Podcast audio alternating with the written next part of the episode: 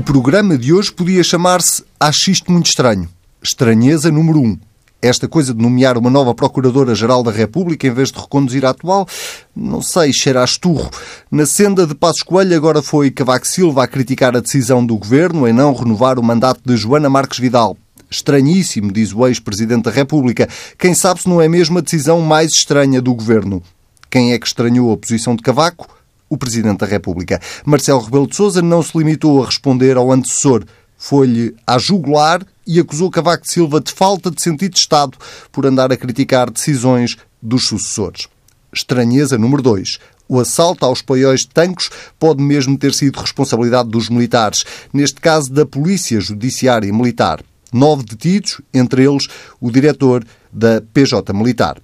Entretanto, no Parlamento avança mais uma comissão de inquérito para apurar eventuais responsabilidades políticas.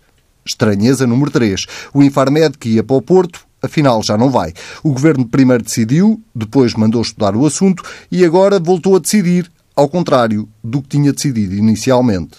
Estranho é perguntar ao Pedro Marcos Lopes e ao Pedro Adão e Silva o que é que eles acham. Sejam muito bem-vindos.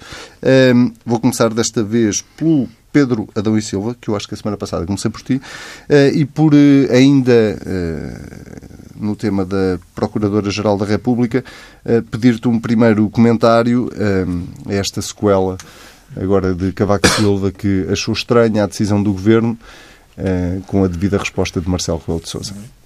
Olha, eu tenho graus de estranheza bastante diferentes em relação aos temas que elencaste aí. E devo dizer que talvez um dos que me causa mais estranheza é, é, é foram as reações é, à nomeação da nova Procuradora-Geral da República. É, já me tinha causado estranheza aquela carta aberta do ex-primeiro-ministro e fiquei verdadeiramente perplexo com é, esta declaração do ex-presidente da República. Porque eh, convenhamos que se Cavaco Silva e Passos Coelho eh, fossem dois protagonistas políticos que continuavam muito ativos no espaço público, portanto faziam comentário semanal, falavam todos os assuntos, eh, acharia alguma naturalidade que eles pronunciassem sobre este tema. O problema é que são eh, dois protagonistas que, e bem, porque acho que isso faz sentido para quem teve lugares de responsabilidade, entretanto não tem, têm preservado a sua presença e o valor da sua palavra. Ehm, e, portanto, levo a sério eh, o facto de terem regressado ambos para falar deste tema, porque é uma questão de prioridades. Ehm, e, e, sobre isso, eh, acho que é mesmo, numa altura que se aproximou os três anos das, das últimas legislativas, é mesmo mais um sinal de que ficaram presos a um tempo que já lá vai. Uh, por, por, um lado. Uh, e, portanto, não, não, não se sabe interpretar uh, os sinais do tempo.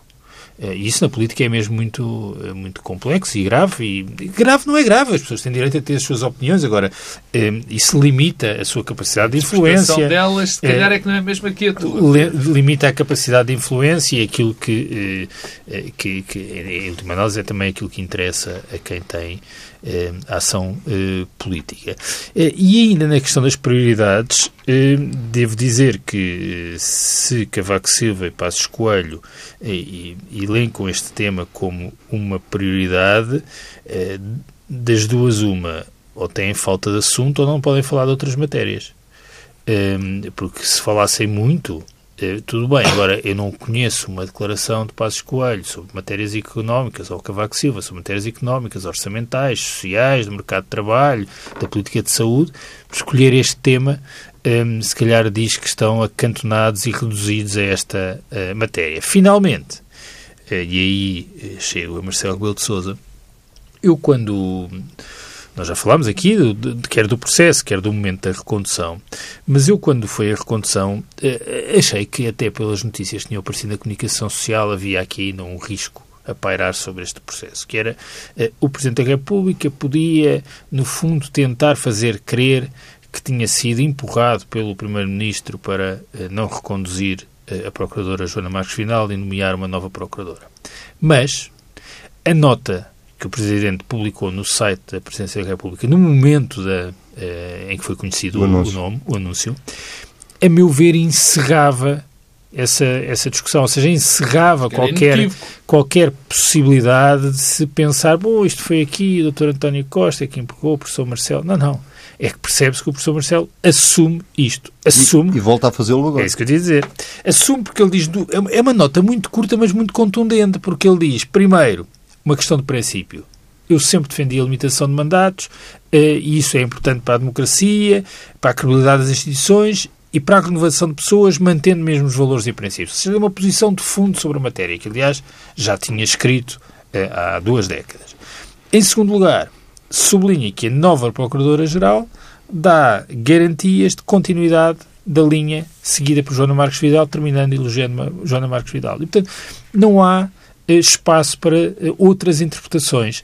E diz mais, agora, na resposta ao professor Cavaco, é que assume a nomeação, ou seja, quase que ensina ao professor Cavaco, por acaso foi Primeiro-Ministro e também Presidente da República, atenção, talvez não se recorde, mas é que quem nomeia o Procurador-Geral da República não é o Governo. E, aliás, o professor Cavaco certamente se recorda, porque em nomeações anteriores, aliás, o Governo sugeriu vários nomes. E, portanto, há um processo até de e escolha Cavaco Silva, lembra-se foi ele que nomeou Pinto Monteiro. Nomeou foi Cavaco Pinto Monteiro, Silva que nomeou Pinto nomeou Monteiro. Pinto Monteiro. Dizer várias vezes não é, eu, eu, eu, sublinhava a questão dos nomes. De, é conhecido que em vários momentos houve vários nomes que foram sugeridos ao Presidente da República que depois nomeia um. Ó oh Pedro, havia uma lista na altura da nomeação. Quando Cavaco Silva nomeou Pinto Monteiro Henrique havia Gaspar, uma lista. Fez parte dessa Exatamente, lista. havia Henrique Gaspar, havia uma lista de 12. Até a atual e... Ministra da Justiça já terá feito parte E mais, e mais, na altura, porque há, há, há, uma espécie de amnésia, desculpa interromper-te, há uma espécie de amnésia que, que está a acontecer. Eu ouvi o Dr. Manela Ferreira Leite, com espanto, dizer que os partidos, que eram. Para que que os partidos eram ouvidos? Bom, a pessoa que foi ouvida desta vez pelo PSD curiosidade sobre esta nomeação desta procuradora, foi exatamente a mesma pessoa que foi ouvida quando na nomeação de Pinto Monteiro. Foi o Dr. Moraes Charmente. Portanto, eu nem sei do que é que as pessoas estão a falar. Bom, mas eh, isto para dizer que eh, o Presidente da República eh, aproveitou eh, eh, as declarações de Cavaco Silva, bem, não apenas, não, não, sei se chamaria uma lufetada de luva branca. Não uma lufetada de luva branca. Acho que foi mesmo um knockout. Eh, mas aproveitou para mais uma vez assumir a nomeação. Ah, e devo dizer que. De, Deixa-me só fazer um parênteses. E, e Cavaco Silva, quando faz esta declaração Uh, a criticar o governo não está nas entrelinhas a querer criticar o Presidente da República? Não está a criticar o Presidente da República. Ou melhor, indiretamente a criticar... Eu não tenho dúvidas nenhumas que há aqui... Cavaco Silva é... não, não sabia o que estava Sim. a fazer. É o que eu estou a perguntar. Não, sabia, claro que sabia e estava a criticar o Presidente da República. Tal como no Passo Escolho, a carta é a criticar o Presidente da República.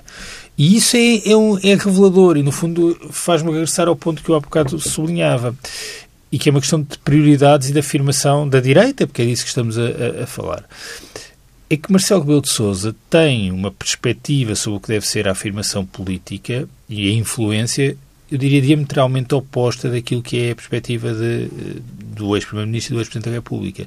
E que é muito visível, e eu acho que uma parte da explicação para o que se passa nas disputas e na, e na turbulência interna da direita assenta nisso. É que Marcelo, de certa forma, é um político que faz eh, uma interpretação do que deve ser a influência, os caminhos para a influência, tradicional. Isto é, é a partir de um espaço, alargar, construir pontes uh, e tendo sempre a moderação como mecanismo para esse alargamento. O que nós temos assistido agora na recomposição da direita, e não é só em Portugal, mas eu acho que isso é muito visível também em Portugal, é uma lógica muito semelhante àquilo que era a tradição da extrema-esquerda, que é uh, cavar uma trincheira e a partir da trincheira uh, crescer. Só que a partir da trincheira crescer sempre com muito ruído e perturbação e conflitualidade e tensão política. Ora, este tema é um tema de trincheira. É, é um tema de trincheira que pode permitir algum crescimento eleitoral. Tenho algum ceticismo. Agora, é assim, se da trincheira vão fazer uma guerra com o atual Presidente da República, estão condenados a perder a guerra. E quem não percebe isso, acho que está a ler muito mal eh, os sinais da sociedade portuguesa. Pedro Marcos Lopes, Cavaco Silva. Cavaco Silva está. Eh, eh, eu, eu, eu esta semana fiquei... Eu achei que não era preciso dizer mais nada. Não, claro, não, não, não é. Tens é depois palavras suas. Tens, tens, tens, é que depois mandar calar. Não, Se eu fizer a pergunta, eu acho, eu acho dizer, exatamente. Não, ponto, não, não, não, Cavaco Silva. Não, não, não sejas injusto. Não, eu acho que esta semana nós assistimos a uma clarificação uh, de uma estratégia de uma maneira absolutamente clara. Uh, com as, curiosamente, com as declarações de, de Cavaco Silva. Ou seja, uh, começando pelo princípio, é evidente que Cavaco Silva. Qual foi, o que é que Cavaco Silva e uh, uh, Passos Coelho já tinha, enfim, dado o toque, mas o que é que ficou claro nas declarações de Cavaco Silva? Foi que Marcelo Rebelo de Sousa pertence à geringonça. Foi essa a ideia que se quis passar. Esse foi o objetivo daquela frase. Como já tem e como tem sido sistematicamente insinuado por as pessoas que se opõem a Rui Rio, que não gostam de Marcelo Rebelo de Sousa e, sobretudo, têm, vivem muito mal com a popularidade de Marcelo Rebelo de Sousa, porque, azar dos távoras, Marcelo Rebelo de Sousa é uma pessoa que pertence ao espaço político do centro-direita. É uma pessoa que pertence ao espaço político do centro-direita. Sempre pertenceu. E não me parece que com esta idade vá deixar de pertencer. E, portanto, isto gera um problema.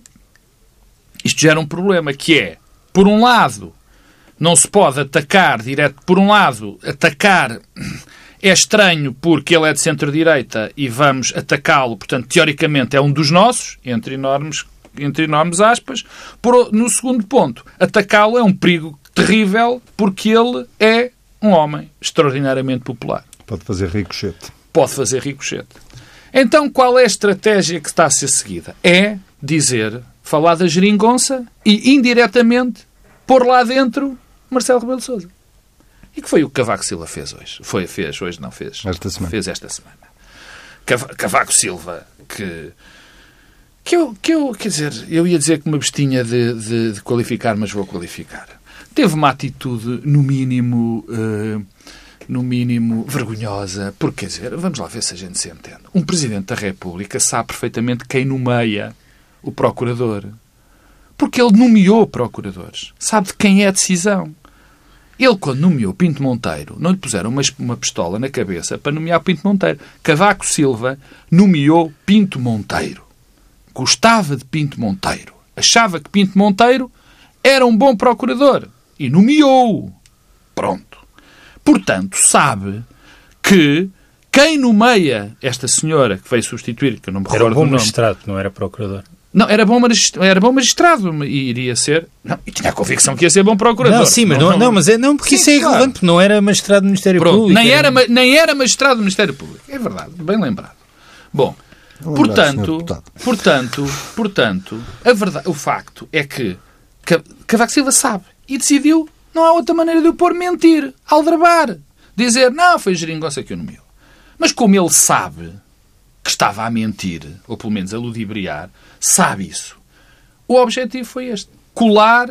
O, o objetivo é colar Marcelo à geringonça. Marcelo é uma parte da geringonça. É essa a estratégia certa.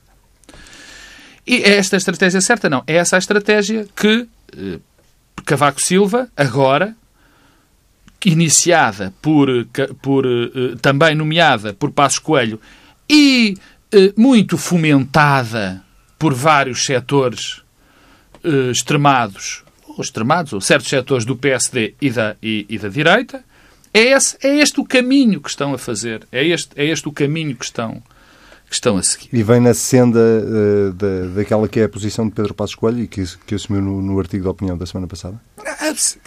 Eu, disse que a senda, eh, que, era, que aquele artigo iniciou, ou pelo menos consolidou, uma estratégia, que era a primeira, menos estratégia mais está, que era levar, le, uh, uh, fazer Marcelo Rebelo de Sousa um, um E agora tu achas que Cavaco Silva clarifica mas há uma, sim, e há, sim, e há, há, aqui, mas é uma parte também que eu quero qualificar, que é de cobardia horrível, que foi o que eu comecei por dizer, que é, como não tem coragem de dizer frontalmente Marcelo é um homem da geringonça, porque isto não colava, dão a entender para criar a percepção. E isto tem. Vocês já sabem qual é a conclusão a que isto chega. Isto é tão simples quanto isto. Isto é visa cavar um fosso, mostrar que Rui Rio não é o homem da oposição, porque Rui Rio tem tido posições. o que, é, bem, o que se podia dizer sobre isto, mas, mas é verdade, tem Rio tem tido posições mais próximas do Presidente da República, tem concordado mais vezes com o Presidente da República, está-se aqui a traçar um cenário, não há ninguém no PSD, não há ninguém na oposição que faça realmente oposição ao partido, à geringonça e a Marcelo Rebelo de Sousa. Temos que arranjar uma pessoa que seja anti-Marcelo Rebelo de Sousa. Rui Rio não é. 2 mais 2 são 4. É, obviamente, a estratégia de trazer outra vez Passo Escolho para a liderança do PSD. De que isto é mais uma parte da estratégia que me parece absolutamente, eh, a mim, obviamente, evidente. Muito bem, vamos ao outro tema, ainda por cima, ainda por cima porque esta semana temos três temas. Um, Tancos, uh, o assalto aos paióis de Tancos teve esta semana desenvolvimentos muito importantes, sobretudo uh, ao nível da investigação judicial, com uh, nove detenções, entre eles o mais relevante será provavelmente o diretor da Polícia Judiciária Militar. Um, Pedro Adão e Silva, o, este, que estranheza, dentro que grau de estranheza é que tudo isto te, te está a provocar? Uma grande estranheza desde o primeiro momento. Olha, eh, mas antes da estranheza, deixa-me dizer que eh, continuo a registar que eh, há alguém na, na, Polícia Judiciária, um publicitário, um copy, que tem eh, uma criatividade e uma capacidade de encontrar nomes certeiros para as operações que era assinalado. Desta vez, Ubris. E eu levo a sério os nomes que dão às operações. Já aprendi com isso. Ou seja, os nomes que são dados às operações sugerem qualquer coisa sobre a interpretação e o sentido da investigação. Um, e, e, e, portanto, eu quando percebi esta semana que a operação se chamava Ubris e que tinha levado a detenção de vários militares da, da Polícia Judiciária Militar, um, registrei isso porque o Ubris é o excesso de confiança uh, e um excesso de confiança que acaba por ser punido uh, tradicionalmente na Grécia Antiga pelos deuses, mas não é só o excesso de confiança, é também a origem de todas as das grandes tragédias.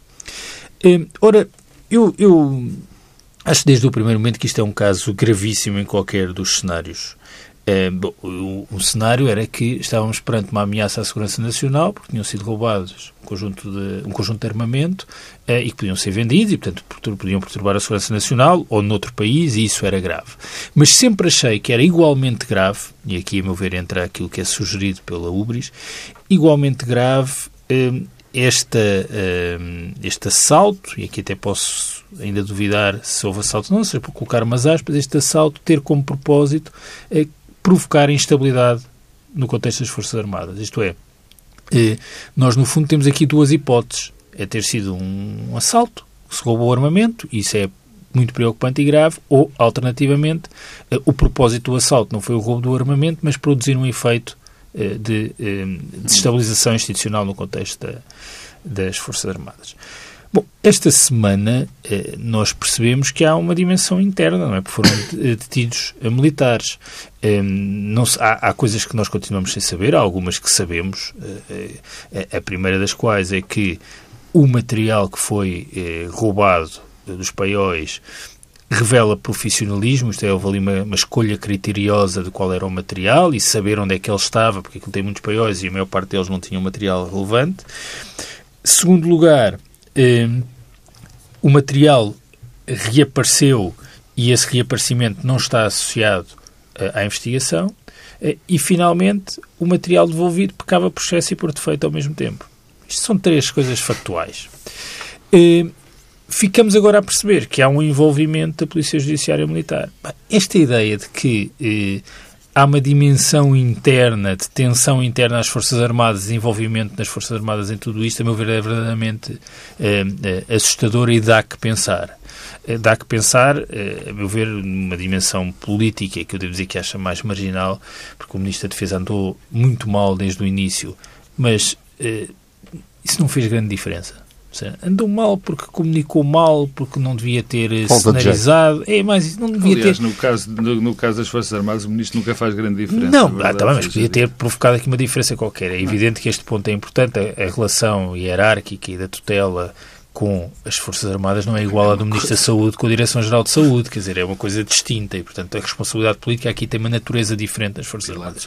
Mas, mas, o Ministro, até por ser Ministro da Defesa, não devia ter feito as declarações que fez logo nas primeiras 24 horas, não devia ter respondido a Rui Rio há 15 dias no Facebook, quer dizer, não, não, mas é tudo irrelevante. O que importa perceber eh, é em que estado é que estão os mecanismos de escrutínio interno dentro das Forças Armadas e de fora das Forças Armadas para as Forças Armadas. Portanto, esta ideia de uma tensão entre a Polícia Judiciária e a Polícia Judiciária Militar, em que poderá ter havido alguma ocultação uh, do processo do lado da Polícia Judiciária Militar, um, ou uh, mesmo no interior das Forças Armadas, é uma coisa muito preocupante e que abala mesmo as instituições do regime. Portanto, acho que é motivo para estar, uh, estarmos todos preocupados e é bom que se apure, de facto, o que é que, o que, é que, o que, é que, o que, é que está em causa. Já agora, só para terminar, devo dizer que também assisti com eh, estranheza, não é? Um grau avançado de estranheza aquele episódio. Andas muito estranho hoje. Não, não, o Anselmo é que lançou tudo com estranheza. Eu queria aqui acrescentar um grau de estranheza que é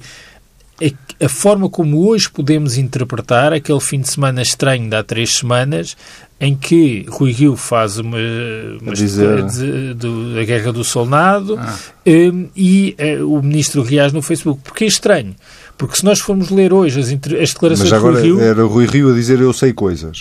Eu sei, sei... Sabe coisas e sugere algumas coisas. eu sei coisas. E as coisas que sugere que sabia há três semanas, a verdade são as que são verdadeiras. Exatamente. Bom, mas e como é que soube estas coisas? O Rui não está sempre a insurgir-se contra a violação de segredo de justiça? Lá está. Mas ele não disse é nada a ninguém.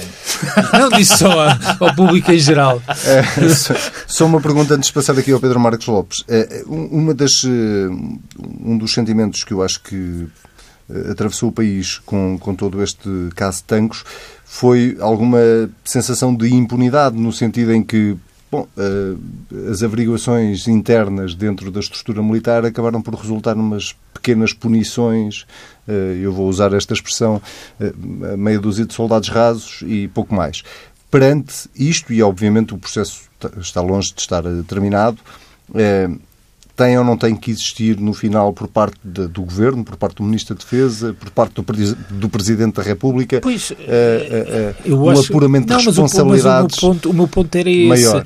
É que tudo isto revela que os mecanismos de escrutínio interno às Forças Armadas não funcionaram. Não é? Se as coisas se comprovarem e forem no sentido em que, em, que, em que é sugerido e foi sugerido esta semana com as detenções, na verdade alguma coisa falhou no interior das Forças Armadas. Carlos César ao dizia... ponto de, ao ponto de eh, não só ter falhado nos mecanismos de escrutínio interno, como até ter havido alguma uh, ocultação ativa do que estava a acontecer. acontecer. E o... É, aparentemente, aparentemente, é o que aconteceu na Polícia Judiciária Militar. Parece-te útil a comissão de inquérito ou achas a despropósito? É, bem, isso, eu, isso, eu tenho uma posição mais genérica sobre as comissões de inquérito. Acho os, os, os partidos agora, quando querem marcar a agenda, já não podem fazer aquela coisa que faziam há 20 anos, que era chamar o ministro ao Parlamento. E, portanto, agora passou-se para as comissões de inquérito. É quando, quando não sei o que é que Eles ainda podem, perdeu foi o efeito. Não, não perdeu o efeito. E, portanto, passou... A, os ministros agora vão muito mais ao Parlamento, o regimento alterou-se, portanto, agora temos aqui uma forma mais avançada de marcar a agenda. Acho que isto tem várias, vários riscos. O primeiro é a banalização das comissões de inquérito e a irrelevância das comissões parlamentares. Eu não percebo porque é que as comissões parlamentares há uma série de matérias que uma comissão parlamentar chama as pessoas, porque é uma comissão de inquérito para cada.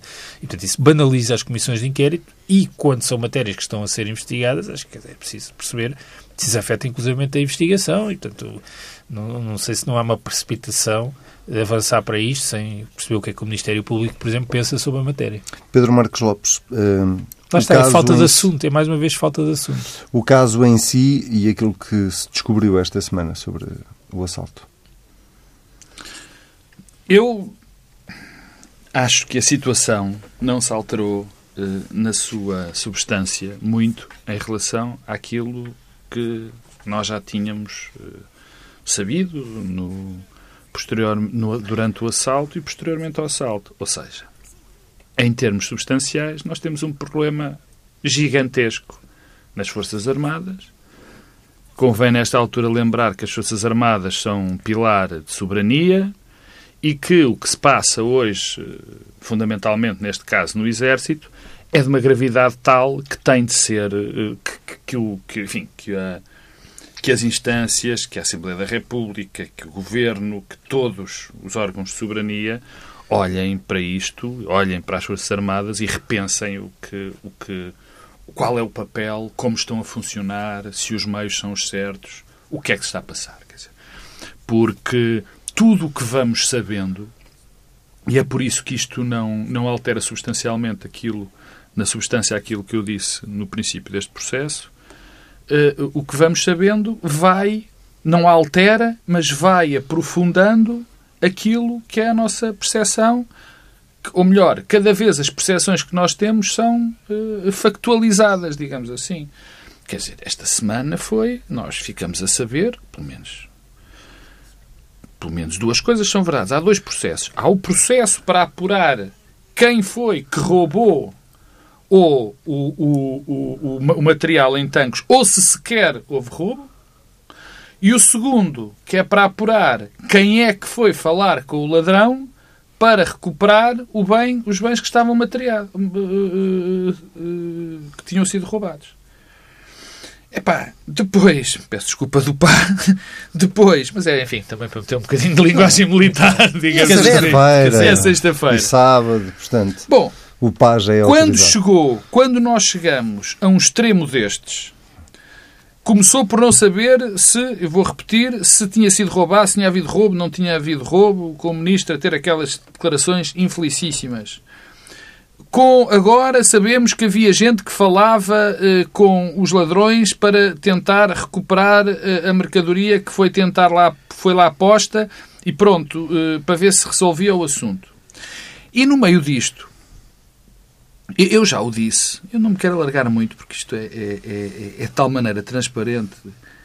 Eu já aqui o disse, acabei de o dizer, que a reflexão que tem de haver sobre as Forças Armadas é de tal maneira abrangente na nossa sociedade que não, que não é correto estarmos aqui a apontar o dedo a este ou àquele, uh, uh, porque temos que pensar melhor no, no edifício todo. Eu, porém, não consigo compreender como é que o chefe do Estado-Maior do Exército permanece ainda no seu cargo. Não é-me comp... Repara uma coisa. Nós Estamos a chegar à altura em que o Governo tem que decidir se renova ou não renova o mandato. Não, mas, mas isso, não. isso o Presidente da República já sinalizou. não, mas, mas sim, sim, sim, mas os sinais são coisa. todos esses. Nós Há pouco ia dizer, desculpa, Carlos César esta semana sinalizava exatamente sim, mas a mesma nós, coisa. nós estávamos habituados, e, e era, estávamos habituados, e ainda bem, a que o Exército, as Forças Armadas, se regessem segundo padrões estritos de honra, eh, eh, de, de, coragem perante, perante os factos, de assunção de responsabilidades. E o que nós temos, até por aí, nós temos que repensar o que são as nossas Forças Armadas. Quer dizer, quando o chefe do Estado-Maior do Exército, onde tudo isto se passou, olha para esta situação e se consegue manter no cargo, eu fico, de facto, ainda mais preocupado. Ainda mais preocupado com o tipo de padrão das pessoas que chegam a generais e que chegam a chefes do Estado-Maior do Exército. Qualquer, na minha opinião, qualquer chefe de Estado-Maior do Exército, numa situação destas, não era preciso chegarmos a este, a toda este, toda esta vergonha. Já tinha, obviamente, posto o seu lugar à disposição e, e se não aceitassem, ele saía. Ele saía. Portanto, eu disse isto no, na primeira vez que falamos disso e volto a dizer aqui porque os factos são evidentes. E repito, e com isto termino. Não vai solucionar nada, porque o problema que o Exército tem, as Forças Armadas, é muito mais abrangente. Mas isso era o mínimo. Comissão de inquérito, partilhas da opinião do Pedro? Eu, eu, quer dizer, eu, as comissões de inquérito dependem sempre muito do objeto. E quanto mais, quer dizer, quanto mais alargado for o objeto, mais difícil. Mais difícil, quer dizer, não se está ali a fazer nada, só se está a fazer chincana política. Eu gosto das comissões de inquérito quando são verdadeiramente apontadas a uma determinada, uma determinada circunstância, com determinado facto e com uma coisa que é importante: é que o relatório que seja feito aponte, de facto, um caminho e uma opinião. Normalmente isso não acontece e tem sido apenas locais de combate eh, de baixa política, infelizmente. Muito bem. Terceiro e último tema, terceira e última estranheza da semana. O Governo volta atrás e já não vai transferir o Infarmed, ou pelo menos insistir na transferência do Infarmed para uh, o Porto. Um, isto só porque António Costa não é um autocrata, porque se fosse Pedro Adão Ainda bem, então. uh, isto é uma história sem pés na cabeça, quer dizer, não, quer dizer, nem sei por onde pegar. Não há lado bom. Uh, não, não, há lado não, bom. É que isto nasce logo torto, não é? Porque uh, Portugal faz uma candidatura à Agência Europeia para o Medicamento, Uh, escolhe o Porto. Não, primeiro escolhe Lisboa. Não, escolhe o Porto, o que diminui as capacidades, as possibilidades de uh, vitória da candidatura depois de ter inicialmente sinalizado Lisboa. fica excluído na segunda fase de candidatura. Depois há esta ideia de, em contrapartida, sugerir a criação aqui de um cluster do medicamento no Porto. eu acho isto não. Quer dizer foram só erros. Quer dizer, eu, eu, eu olho com grande ceticismo. Eu olho com grande ceticismo para a possibilidade de transferirmos, eh, seja para o Porto, seja para a Beja, para, para onde quer que seja, eh, organismos em funcionamento. Acho que isso é uma coisa que tem custos eh, sempre muito superiores aos ganhos que são evidentes de termos alguma capacidade de contrariar o, o centralismo. Hum, acho mais absurdo quando essas transferências não resultam de nenhum movimento, nenhuma reivindicação, de nenhum estudo. Se houvesse aqui uma reivindicação, eu nunca tinha ouvido falar, e julgo que ninguém tinha ouvido falar, que houvesse no Norte um apelo para que o Infarmed se transferisse para o Porto. Quer dizer, não havia aqui, não há uma história por trás disto, não há um estudo, não há uma análise. Isso é muito preocupante, porque... A sensação era um bocadinho que o Governo estava a dar um repousado ao Porto. Um prémio de compensação, não é? Aquela coisa, ficaste em quarto ou terceiro, toma lá coisa. Mas o mais o mais me preocupa e causa estranheza, lá está, é o efeito de demonstração. Este episódio é menos grave e preocupante por, por causa do Infarmédio do Porto, mas mais grave e preocupante por aquilo que demonstra. Eh, por um lado, eh, é que consolida a ideia de que os políticos eh, prometem aquilo que não são capazes de cumprir e que prometem aquilo que nem sequer cuidaram perceber se podiam cumprir. E isso é. Eu acho que isso é uma coisa devastadora. E para além desse lado dos políticos que prometem mas não fazem, há uh, um, e portanto isso sugere em, preparação, há aqui um outro lado que é de facto eh, a leitura que é feita, olha, então vê mais uma vez, no fim o que prevalece é o centralismo. Um, e isso também não é nada positivo, porque neste caso nem julgo que fosse isso mesmo que, que Ou seja, neste caso não é essa a explicação. Finalmente, como se já não bastassem os erros, a primeira coisa que se fez foi eh, remeter para a comissão que foi criada no âmbito da, do acordo entre o PS e o PSD para a descentralização um pronunciamento, um estudo, uma averiguação sobre isto. Quer dizer, uma comissão que é pensada e que tem um mandato eh, para eh, pensar de forma estrutural nos temas da descentralização. A primeira, a primeira incumbência que tem, uma espécie de encomenda que vai ficar como um espectro a pairar sobre outros trabalhos da Comissão, é olhar para um caso concreto. Ah, não é possível, ao mesmo tempo, olhar para um caso concreto e ter uh, um, um, pensamento e uma reflexão estruturada sobre uh, a questão. Portanto, isto não é, é mesmo uma coisa não para esquecer. Não tem ponta por onde se lhe pegue. Pedro Marcos Lopes. Tem, tem. Tem muitas pontas. Tu que és um homem do Norte, ficas muito chateado sou, porque o Infarmed não vai para o Porto. Homem, eu sou um homem do mundo inteiro. um, um não. ser Não, não, não, não. Eu, eu, acho que este caso, ao contrário do que, do que o Pedro diz, ao contrário, mas enfim, em termos irónicos, tem muito por onde se lhe pega.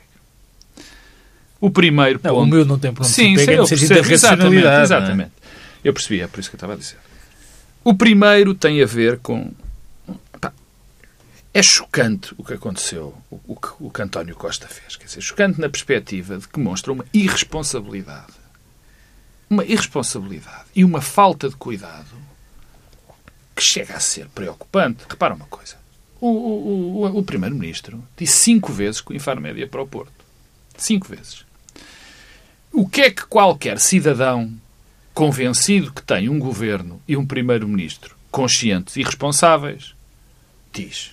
Pensa, bom, eles, entre enormes aspas, estudaram bem o assunto, falaram com todas as entidades, debruçaram-se sobre os, os, prós e os contras da ida do Infarmed para o Porto e decidiram, segundo, estando bem informados, que o Infarmed deveria ir para o Porto.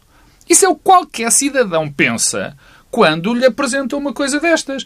Porque não é uma brincadeira isto. Mexe com vida de pessoas, mexe com expectativas de região, Quer dizer, não, não, isto não é como dizer que se vai comprar uma gravata. Portanto, António Costa foi de uma irresponsabilidade e de uma negligência assustadora e que deve assustar as pessoas. Isto não há, para mim não há dúvida. Depois é a sugestão muito curiosa de, de, de, António Costa. Bom, se fosse por mim, eu ia para o, eu mandava isto para o Porto, mas não sou um autocrata. O que é que ele quer dizer com isto? É, é, ou pelo menos qual é a minha interpretação?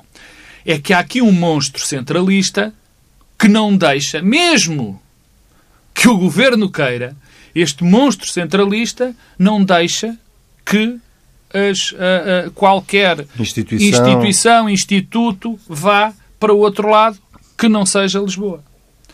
E esta sugestão é, é, é feia, no mínimo. É feia, no mínimo. Primeiro porque se responsabiliza. E depois porque não encara de frente um problema que para mim é evidente. Não é evidente de agora, é evidente há muito tempo é que, de facto, este monstro centralista existe, existe, e que quem está no poder acha bom esse monstro centralista existir. Porque, repara, faz parte de todos os programas, de todos os governos, de todas os pronunciamentos, tudo. Não há nenhum governo, não há nenhum programa eleitoral que não fale é preciso descentralizar. Temos que descentralizar, temos que tirar o poder do terreiro do passo, temos que fazer esse conjunto de coisas. Houve até um governo que tirou ministérios Exatamente. de Lisboa. Quando chegamos... Gabinete de Secretário de Estado. É, quando chegamos... Quando chegamos Gabinete de Secretário de Estado. Exatamente, é, o pormenor é importante. Quando chegamos à realidade, isso não acontece. Não acontece. Eu não. não o, o, o sinal, o, realmente no Porto não houve, não houve ninguém se lembrou e pediu o Infarmed. É verdade. Mas a questão que se levanta é mais complicada. Ou seja, das duas, uma. Ou se quer fazer alguma coisa e tem que se começar por algum lado, ou não. Quer dizer, é melhor dizerem logo, não, não vai acontecer. Nós vamos manter tudo em Lisboa, a descentralização nunca vai ser feita, nunca vai haver, quer dizer, vamos cada vez mais tornar este país macrocéfalo nas questões da decisão política, assumam isto uma vez por todas. Isto vai ter resultados uh, evidentes. Pelo menos as pessoas sabem com o que conta. É evidente que o Infarmed, se havia esta decisão, devia ter ido para o Porto. Claro que deveria ter ido. Como foram centenas e centenas de empresas. Mas contra, contra todos os pareceres. Mas desculpa lá, todos os pareceres. Quais pareceres é que tu conheces? Bem, Quantas comissões é que tu conheces? Há uma comissão, havia uma comissão técnica. Pois, desculpa lá. Mas, mas... depois havia uma relutância enorme por parte dos responsáveis do próprio Pô, Claro, há sempre. trabalhadores há sempre, há sempre. O meu pai e a minha mãe, quando foram forçados a vir viver para Lisboa porque tinham aqui mais oportunidades, também não queriam vir. Mas tu não partilhas não da é opinião do Pedro de que uma instituição em funcionamento é não. sempre muito complicado claro, estar a mudar? É complicado, mas tem de ser feito. As decisões políticas têm custos.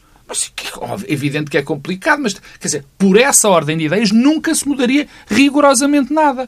É como a lógica de Lisboa ser melhor, que eu percebo, para concorrer, para concorrer à agência do medicamento. Porquê é que é melhor? Porque estavam aqui as coisas. Bem, isto é uma pescadinha de rabo na boca por esta ordem de ideias, nunca nada vai para lado nenhum. Assim são, é diferente. Não, não, não é. podemos, é. Podíamos ter avançado com uma candidatura originalmente logo para o Porto. Oh, oh, por bem, exemplo, por exemplo, agora, isto é uma pescadinha de rabo na boca e depois tu dizes, ah, mas houve muita gente a contestar. Bom, eu Dentro nunca pensei ouvir o jornalista Anselmo Crespo chamar irresponsável António Costa. mas é o que tu chamas. Porque tu dizes, houve estudos. Não, os estudos são feitos antes. Que António Costa anunciou não uma, não duas, não três, não quatro, não cinco vezes. Os estudos PS, são para ser feitos antes. assumiu esse erro. Claro. António Costa não o assumiu. Mas não é erro, é inconsciência. Muito bem. Pedro Marcos Lopes, Pedro Adão e Silva, voltamos a encontrar-nos na próxima semana. Quanto a si, eh, muito obrigado por nos ter acompanhado e, já sabe, o Bloco Central desta semana fica por aqui, mas se quiser voltar a ouvir, basta ir a tsf.pt. Se quiser comentar, basta usar o hashtag TSF Bloco Central. Até daqui uma semana.